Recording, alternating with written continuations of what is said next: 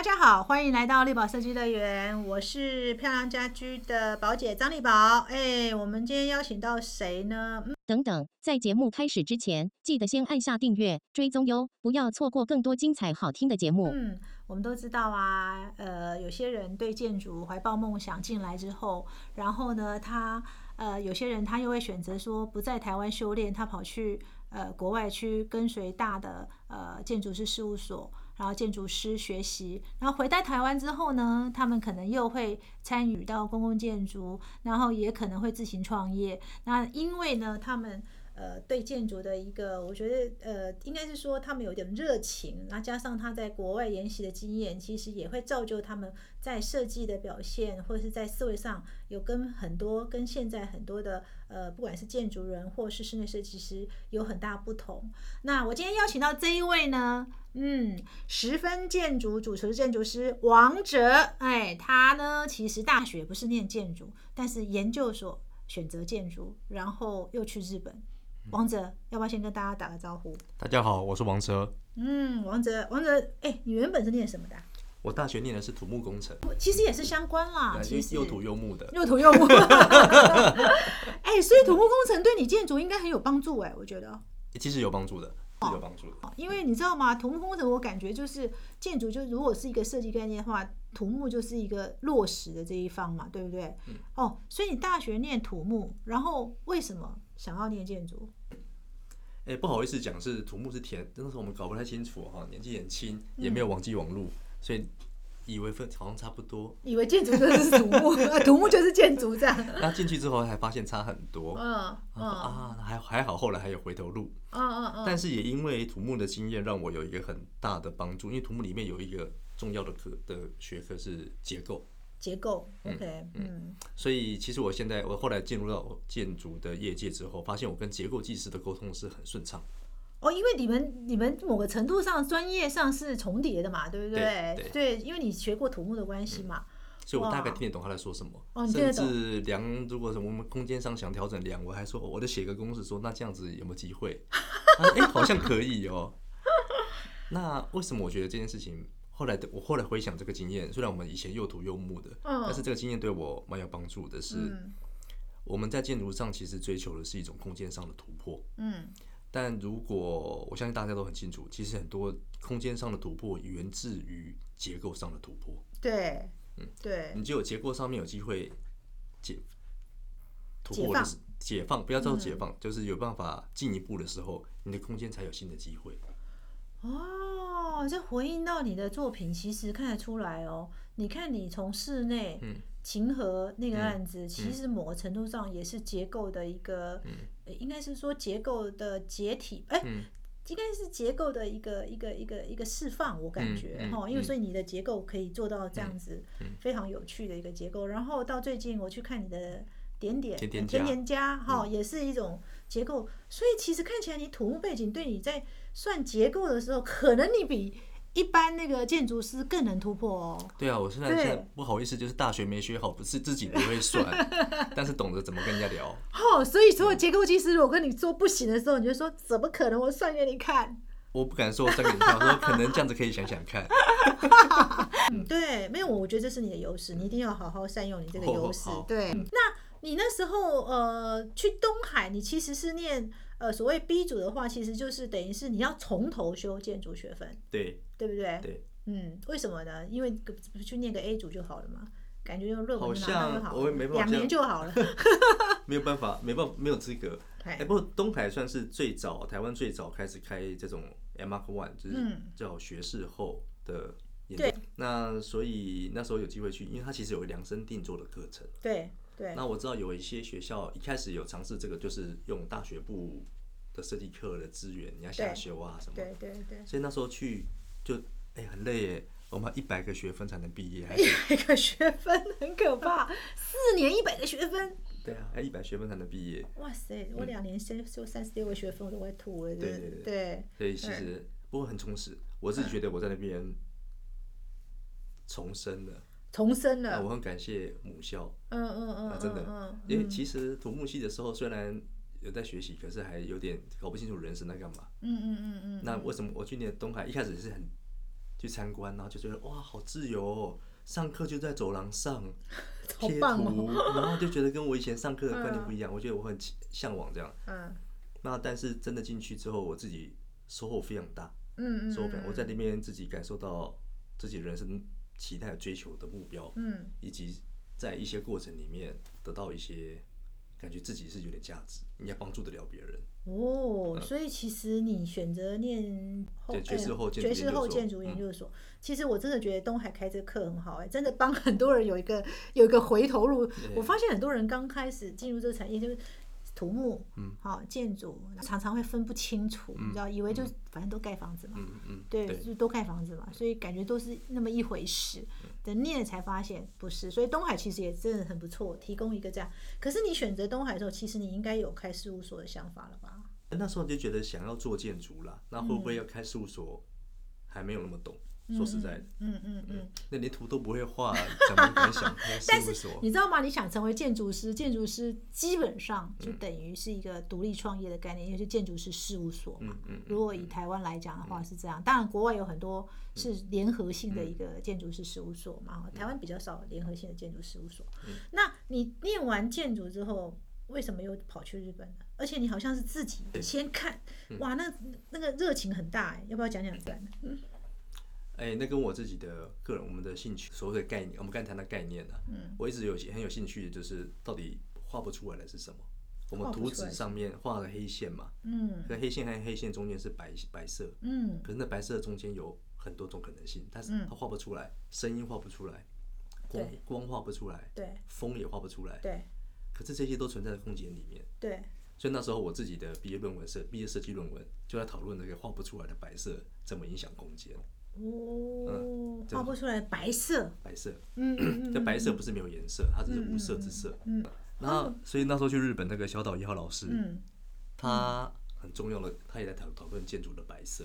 当初有个想法就是，哇，一一方面是想去看看这世界，嗯，另外一方面是想看看别人怎么讨论白色跟怎么实现白色。所以其实你是蛮清楚你自己要干什么，因为我碰到很多人哦，是去日本嘛哈，就是想要去日本一个大型事务所，很多人要么就选什么伊东丰雄啊、安藤忠雄，大家很有名的，但是你选择的呃小岛，其实在日本很有名，但对台湾的呃建筑圈来，对台湾人来讲相对很陌生哈，嗯嗯所以其实你已经蛮清楚，你就是要去学那个白。嗯，哇，你那个白，你要不要？你学完之后，你自己有什么感触呢？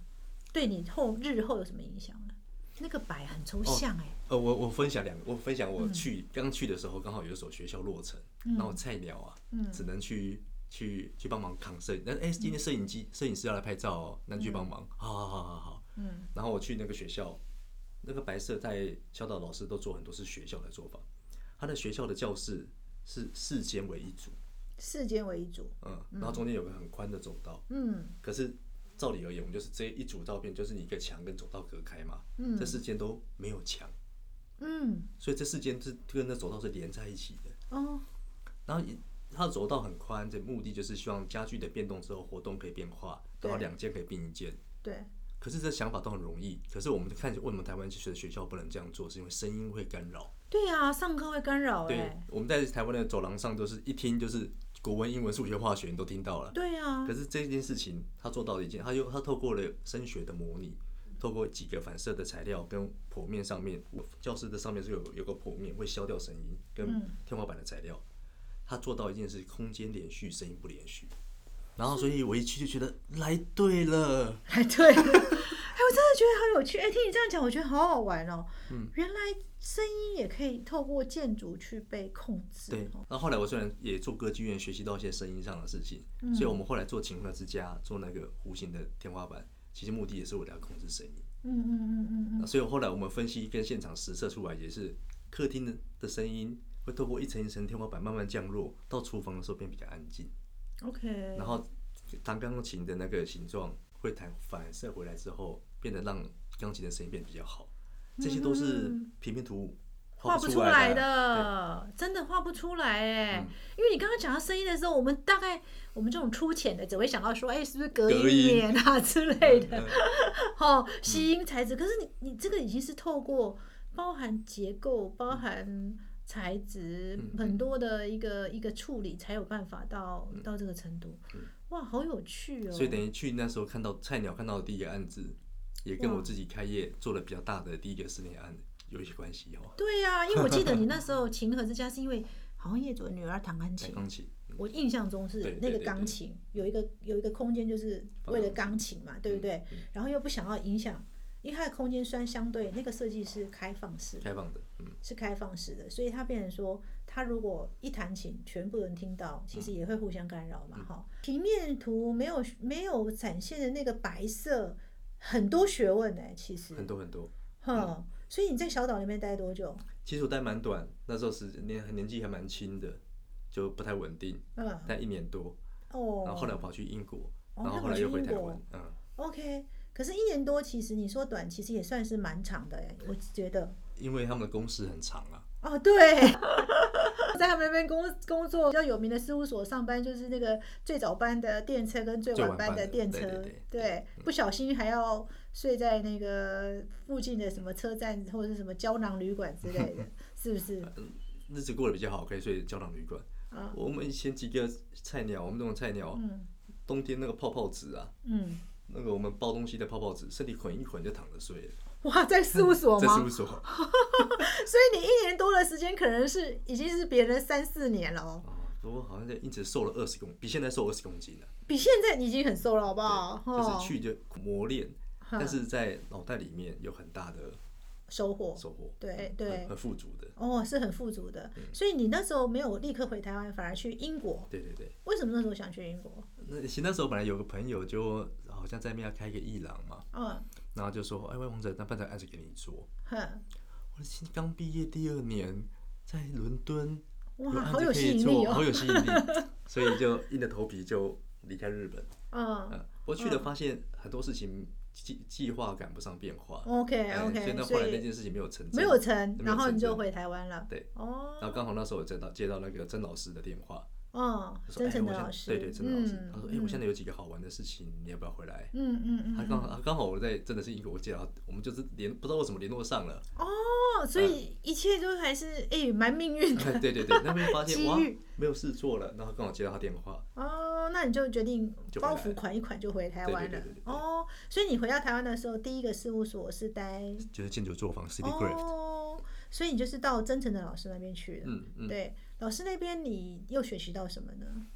哇，其实刚才我们有聊到那个建筑跟室内，嗯，那其实我在日本做的案子的时候的尺度还是比较大的，嗯嗯嗯，甚至有那种像景观的尺度，一公里乘一公里的基地，嗯嗯嗯嗯嗯，都很大，然后不然就是集合住宅嗯或是学校，嗯。那个校园是一个大学的校园都太大，嗯。可是回来之后，郑老师这边其实就非完全的非常 focus 在，比如说那时候有好几个是小独栋住宅到室内，哦，室外到室内，对，嗯所以那时候有时候有些的设计甚至是从室内的一个尺寸开始发展出整个建筑。其实是又是一个不同的思维了哈。对对对对，所以我自己觉得有我现在有办法做建筑和室内，都是当初曾老师他们带领的。哇，所以诶，看起来你每一段轨迹在你的整个现在的职业历程上都是非常的奠定一个很好的基础，哎。嗯，我很感谢这一路的这些嗯人的教导啊。嗯嗯嗯嗯。所以你离开了曾老师那边之后，东风雄的案子是因为这个歌剧院的案子，是因为你们是大那个事务所的关系，大局的关系吗？我是因为是一东的粉丝，哦 所以也跑去加入这个案子的。哈，这个案子其实也花很多时间的，而且我知道主要就是负责落地的建筑师吧，对不对？那时候应该，哎，那时候考上建筑师执照了没？还没，还没。嗯呃，义东这个案子对台湾、对世界来讲都是一个创举。嗯嗯，你当时怎么敢承接下来？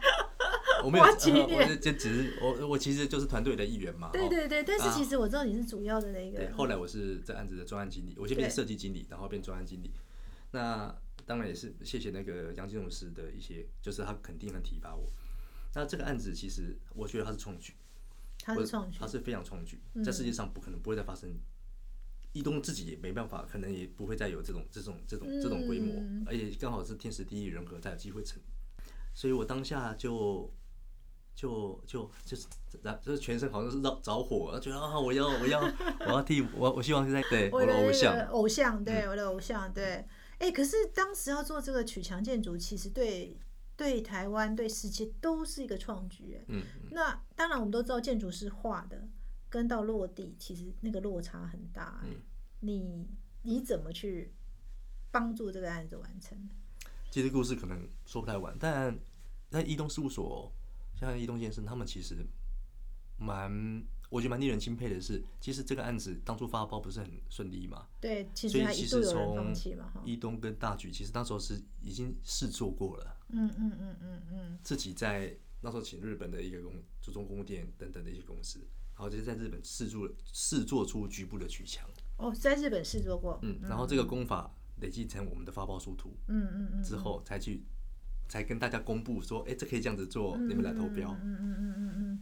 哦，先哎，这这个感觉有点先先那个，当然是先实验出来，让他知道说，哎，这是可以的这是。可行的，好，你们在进你们不是乱画的，不是我随便画画哦。但进来后还是发现很还是很难，很难啊。因为不同国家的技术或是预算等等，还是有很大的落差。嗯嗯嗯嗯嗯嗯而且这里面的试做，当然事务所这边试做过一次，嗯其实在台湾的时候，甚至还不是现在这个营造厂，不是不是这个营造厂，之前就有别的营造厂也试做过。对对。后来营造厂得标之后，又试做好几个，然后才慢慢越越来越接近可行。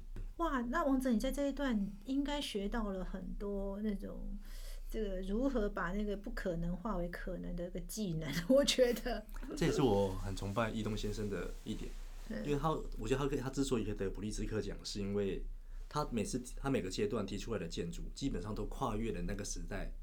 那个时间点，我们对建筑的认知，嗯嗯嗯嗯嗯他但是但是他们在做净土啊，或者是真的在设计过程里面，有没有办法完全知道说这一定可行？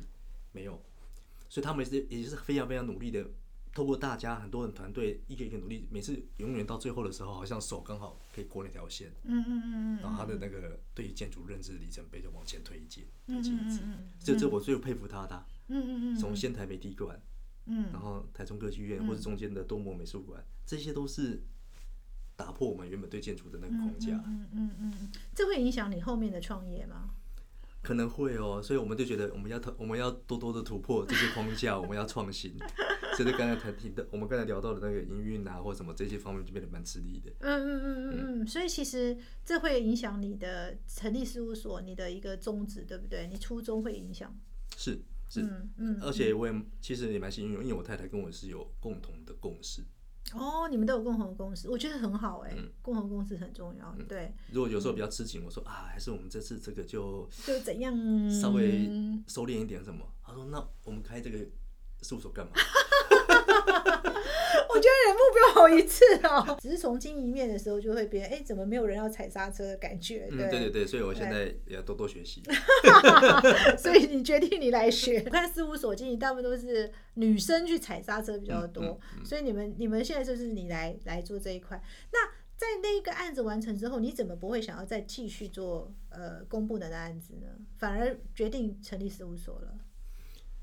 我相信大家都蛮清楚，就公公家有公家的一种制度和玩法啦。对，嗯，那但是其实你花了蛮多的精力，并不是在于把案子往前推进，而是在于文件的完善。嗯嗯，那我想说，的时间我多一点点，是把案子再多磨一下，嗯嗯嗯嗯，会不会好一点？嗯所以目前为止，我们没有碰，我们没有做公共的案子，建筑，你那是做几年？做五年多啊。五年多，哎、五年的岁月，嗯对一个建筑师的养成来讲，其实也是蛮关键的五年的。不过我觉得你收获应该是蛮大的，而且我知道你是把这个案子完成之后才开事务所，才考建筑师执照，对不对？其实二零一五年对，这个案子第一次完工，嗯就是二零一五年完那年完工，我也考到建筑师，嗯也是二零一五年，嗯嗯嗯，然后也拖不了了，那年也结婚了。嗯嗯，哎、所以其实你你为了这个案子，建筑师执照也是都有往后延嘛，对不对？相对其他人，我是比较晚拿到的。嗯，对，二零一五年对你来说意义非凡。对啊，对啊，啊，为什么会开业呢？那时候也是刚好有有一些机会，嗯，为什么？对，怎么开业呢？因为你知道开业最重要的案源嘛，你一定是有案源，你才会想啊。对对对，我还没有真的开业的时候，就拿到两栋建筑案，拿两栋建筑案？对，就是同班同学他们有在南部有开那个旅馆跟庄园，哦 OK，、所以你那那时候就觉得，哎、那我们就做做看吧，哦，而且从家里的餐桌上开始，从家里餐桌跟太太两个人在家里餐桌开始画起。我还做模型，就那天一发现一不小心一做做太多，三四十个，拿去跟业主谈，他爸爸一看 啊，都几雷卡后，都写到 每天做修 C，业主会有选择困难症，对对对，然后 那时候更不懂得更更不懂得踩节制节制。第一个案子啊，哇，全身都拼了。其这两个案子，呃，应该会去落地，所以你就出来开事务所。嗯那后来这两个案子有做成吗？其实都没有做成，对，怎么说呢？对，有一次找你演讲，你也提到说，哎、你好像也是从后来还接了朋友的新娘房，是不是？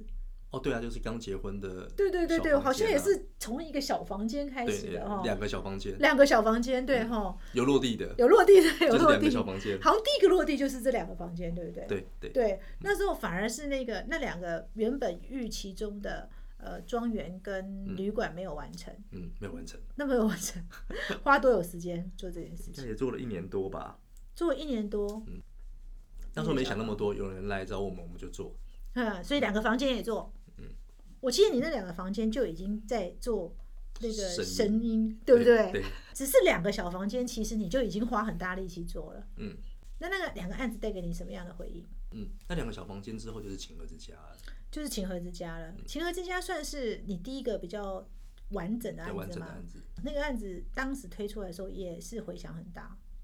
叫好不叫座吧。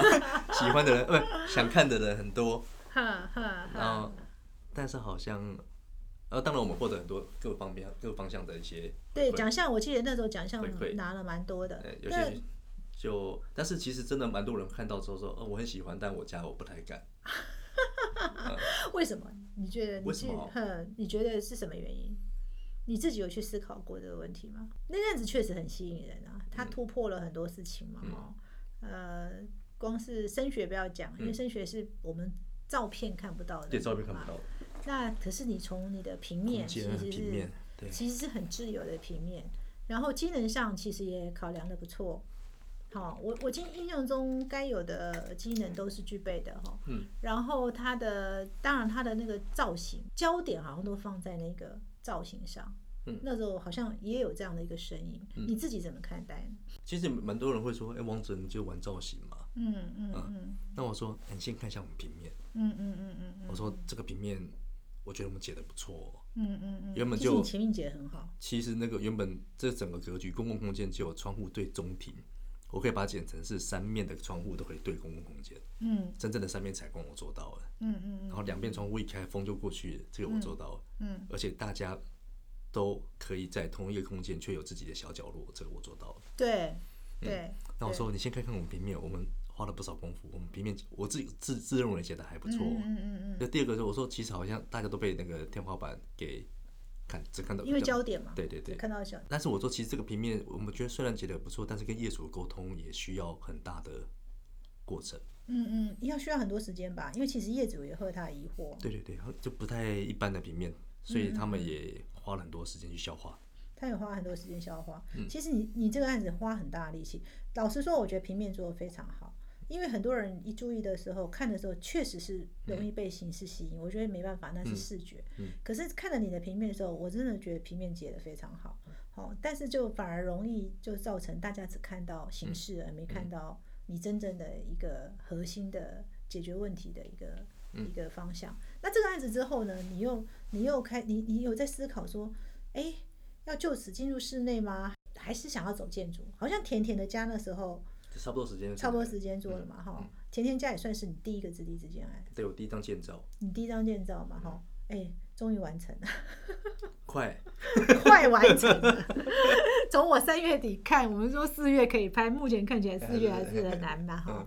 对，但是你自己在做这个，你那时候怎么去思考你的呃事务所经营的方向呢？在完成第一个案子之后，完整的案子之后，说实在，这方面我们还是有点顿顿的啦。嗯嗯，我们那时候心里面想的还是只是如何做作品，嗯，还是如何做作品嗯，，而不是如何经营一个事务所。嗯哼哼哼哼所以在室内的作品出来之后，我们想，那我们有没有机会做个建筑的作品？，OK，嗯嗯，所以那时候就接了。呃也是一刚好那时候时间点，甜甜家就进来了。甜甜家是其实也花了很多心力耶，对啊，对啊，对啊，想起来都掉眼泪。真的我都替你掉眼泪，真的。所以其实当时在做这个案子的时候，你有想过说从此以后你就是要以自地自建为主了吗？一直没有。我觉得其实我来上了课之后，我就觉得也许这就是我们的问题。我们一直在拓展我们这些案子的类型对哦，所以我们包括现在有做旅馆，对，甚至我们做过二十几层楼的大楼嗯建筑，对，那也有接做过船展的办公室，嗯嗯嗯。然后室内的部分除了商场之外，住宅、商场跟公社，嗯。甚至像销售中心，所以觉得有有点有，我们其实接到每一种新的类型的时候，我们都觉得很兴奋，对。觉得哇，对这个东西没有想过，然后就好有趣，然后就一直投入。所以刚才问我说有没有说我就是决定做什么东西的时候，嗯。好像到最近这一两年才开始想说，哎、好像得要这样子比较好。嗯嗯嗯嗯，所以其实王哲你后面做很多哎、那可是问题问题是好像大家后都不知道后面你在你后来接续除了清河之家之后，后面这些事情，我觉得很多东西是不被知道的。就我们的小编的错，那 小编的错，小编就是我。其实我们劳务改建也做了，嗯嗯嗯，然后就是大概六十平以上的室内，六十到八十平的室内也都做嗯住宅。嗯嗯嗯，就是你好像你自己也没有特别去捧墨这一块，我感觉，嗯对，除非是非常关注你的，也就是说在行销上面，其实应该要先扩出，嗯嗯让更多人进来，嗯不然的话，永远都只有这一群人在看，嗯，当天没有扩出，其实对你来说，其实效益就不大，必须要对，我们得好好想想。对，因为就很可惜，你就会觉得说你有这么多很棒的作品，但是我们没有去发现。当然，我觉得还有个问题，可能就是你的所谓的专注性，同一种类型并没有被密集的注意到。对啊，我们可能做完下一个就不是做这个。对，就是变成说，原来注意你的粉丝是一个一群做住宅，就是住宅的一个业主。可是呢，因为你下一个案子就跳走了，所以他没有办法看到你第二个住宅。对，它到底是呈现什么样的面貌，所以呢，不不知道说，哎，这个那这家设计公司怎么到底会不会做？对会不会做，然后会不会就说，哎，它的一致性强不强？因为我我发现现在的消费者好像也很难说一个案子就决定你了，嗯嗯嗯，嗯对他好像还是会很希望看到你有很多的案子，嗯嗯确定一件事情叫做稳定性。嗯嗯嗯嗯也就是说，我确定你这个人设计出来的东西是嗯一致的，所谓一致就是说品质是，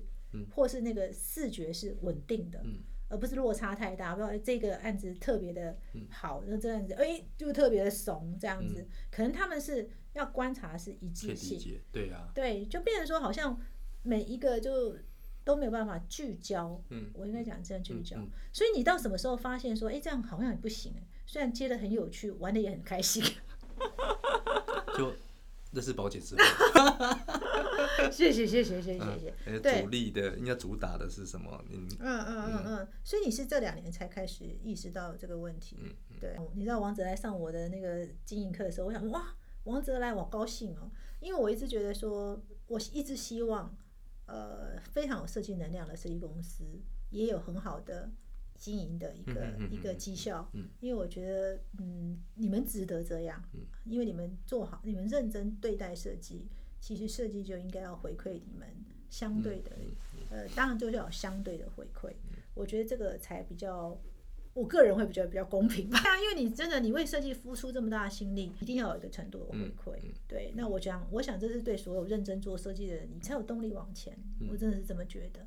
那你经历了这一段时间之后，你自己觉得你自己想要做一个什么样的事务所？可能不是还不还目前还没有想到说我们是要以某一种案件类型为主打了，还是没有，但是有一个价值观在，至少我跟小陈之间都还有一个价值观是，呃，我们就我们其实我们有比较好的刹车的想法了。嗯嗯以前我们是每一个案子都想要撞到最最可能性，就是你不要这个方案不行，那我再给你另外一个更好的。嗯，那所以，但是我们现在每一次每一个案子，我们最起码对对于我们自己的要求是，我们都要尝试做一次有创意的。对，嗯嗯，然后如果真的提出来业主不行，那我们就好吧，可能不一定合适。嗯其实以前我们没有认认知到这不一定合适。嗯嗯嗯嗯哎、嗯这很好哦，这很好哦，你真的不要吗？真的，嗯嗯，然后不然还这个嘞，那其实它会变成空转，嗯但是我们自自我要求，最起码每个案子一定试一次，嗯嗯嗯嗯嗯嗯，所以这是我们对于我们自己设计创新上面的投资啊，因为它还是可能没有，嗯嗯嗯，但是如果我们放弃这一点的话，那我们的核心价值就没了。没有错。对，如果一开始我说啊这个不会啦，我跟你说这个哈，我们就不要这样子，我们就没了。对，我觉得其实我常觉得哈，设计师每一次的创新都要去冲撞一下。嗯那呃，我觉得你冲撞就有机会，但是过过度冲撞，嗯真的可也会可能会造造成空转嘛。空转，嗯因为我们一直在讨论一件事情，说一个好的作品一定有三个条件嘛。对对第一个就是一定要好业主，嗯，我觉得好业主胜过一切。对，就是 A 级业主，因为他可能对设计的创新度很高。嗯，当然最好配上 A 级预算，对，因为他有足够的钱，嗯可以让你去去做嘛。嗯当然最重要还是 A 级的设计，嗯就是你嗯自己能不能提出一个好的设计。嗯我觉得要三 A 加起来，其实才会有所谓的好作品产嗯生。嗯嗯，嗯，但是我们常常看到很多呃设计能量很强的设计师是 A 级作品，嗯，遇到了一个呃，也许是 A 级的业主，但是他却是 C 级的预算，嗯嗯那设计师一定是赔。嗯，那不然就有 A 级的业主啊，A 级的预算预算，嗯。但是 C 级的业主，然后你又你又想要端出 A 级的设计的时候，其实又会冲撞很久，然后到最后业主也不见得嗯。会满意，因为你承担的风险也很高。万一大家做出来的时候创新不是他想要的，对对对，对，其实你就会造成你自己的耗损。嗯。那我还是回到那句，我想问你，你想成为一个什么样的设计事务所？因为我们也知道，这个是设计师建筑师事务所，其实有很多种类型。那也有像呃，嗯，我们知道 Zaha 这种规模很大的组织型的，嗯也有像呃安藤这样规模始终在维持一定的程度，嗯然后不断的发挥他自己的的一个对设计的一个呃实践吧，哈、嗯或是说像异动一样，不断的在嗯挑战、挑战、挑战创新，哈、嗯他人就会比应该比比安藤再多一点，对。那你自己呢？你自己怎么设定你的角色呢？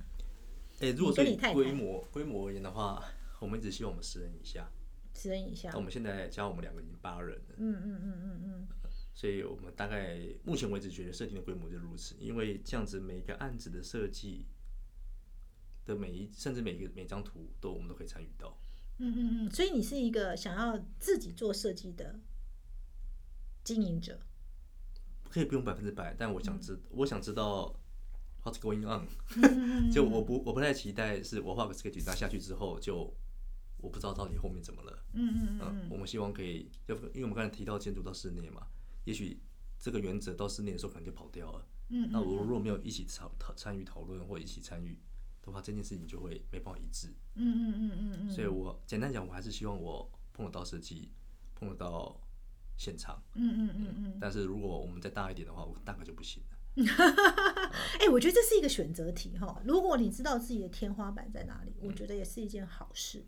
就是说，因为你知道说你想成为一个什么样的一个经营者，嗯，我觉得都是非常好。因为有时候经营者如果不知道自己的极限到哪里，我觉得有的人就是，其实有有些我们也发现很多人经营下去，他发现，哎、他经营奇才，嗯嗯，嗯对嗯嗯嗯，其实他他他也没办法再做设计了，对但这就是选择了嘛。对，那另外一种就是说，哎、他自己设计能量很强，他想要呃每一个都参与，那我觉得他就必须要从设事务所的规模去着手，他要去控制，嗯然后控制规模，透过呃维持一定的管销，嗯然后再透过行销让案子进来之后做筛选，才有办法往上堆叠上去。嗯，对。可是如果没有外面人不知道你，其实你还是很有限的。嗯嗯好，那个原则就是你因为人数被管销被控制了，所以你只能接一定的案量对。你一年也许你只能接十件二十件，你就必须挑选。嗯可是如果你不去做行销，就是如果你没有让外面更多人看到你，对，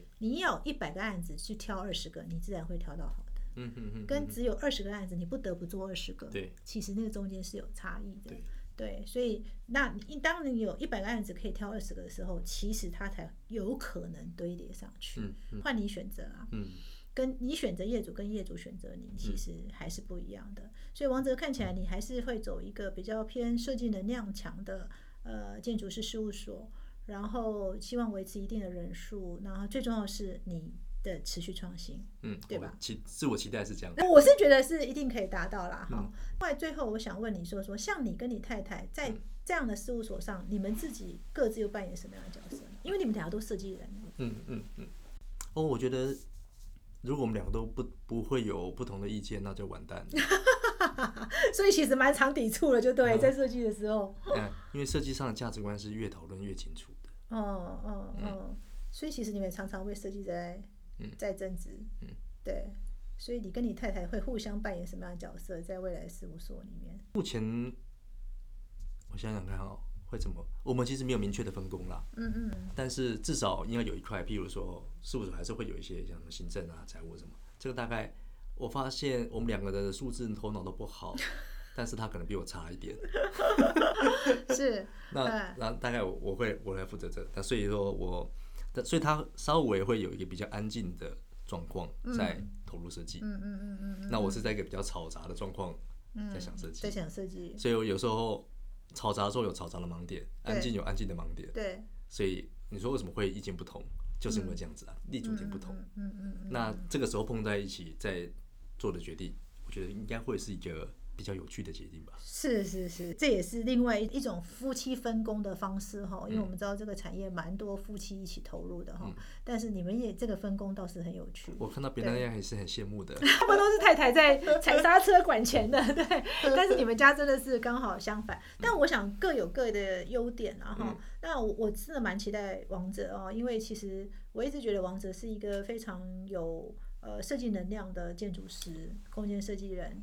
不管是室内，不管是建筑，哈，那当然不管商空，不管住家，哈，那我真的持续，我很希望它能够持续创新，但是我也希望它能够在呃经营上能够蒸蒸日上。那它真的就是我讲的，我希望你付出的设计都有相对的回馈，哈，我想这是对设计人最大的肯定，可能也不是只有设计而已，哈，实质上的回馈我觉得都是非常非常重要的，哈，所以我们也期待。呃，王哲他们的十分建筑，呃，能够有更多、更新、更有趣的设计带给大家，谢谢大家，谢谢。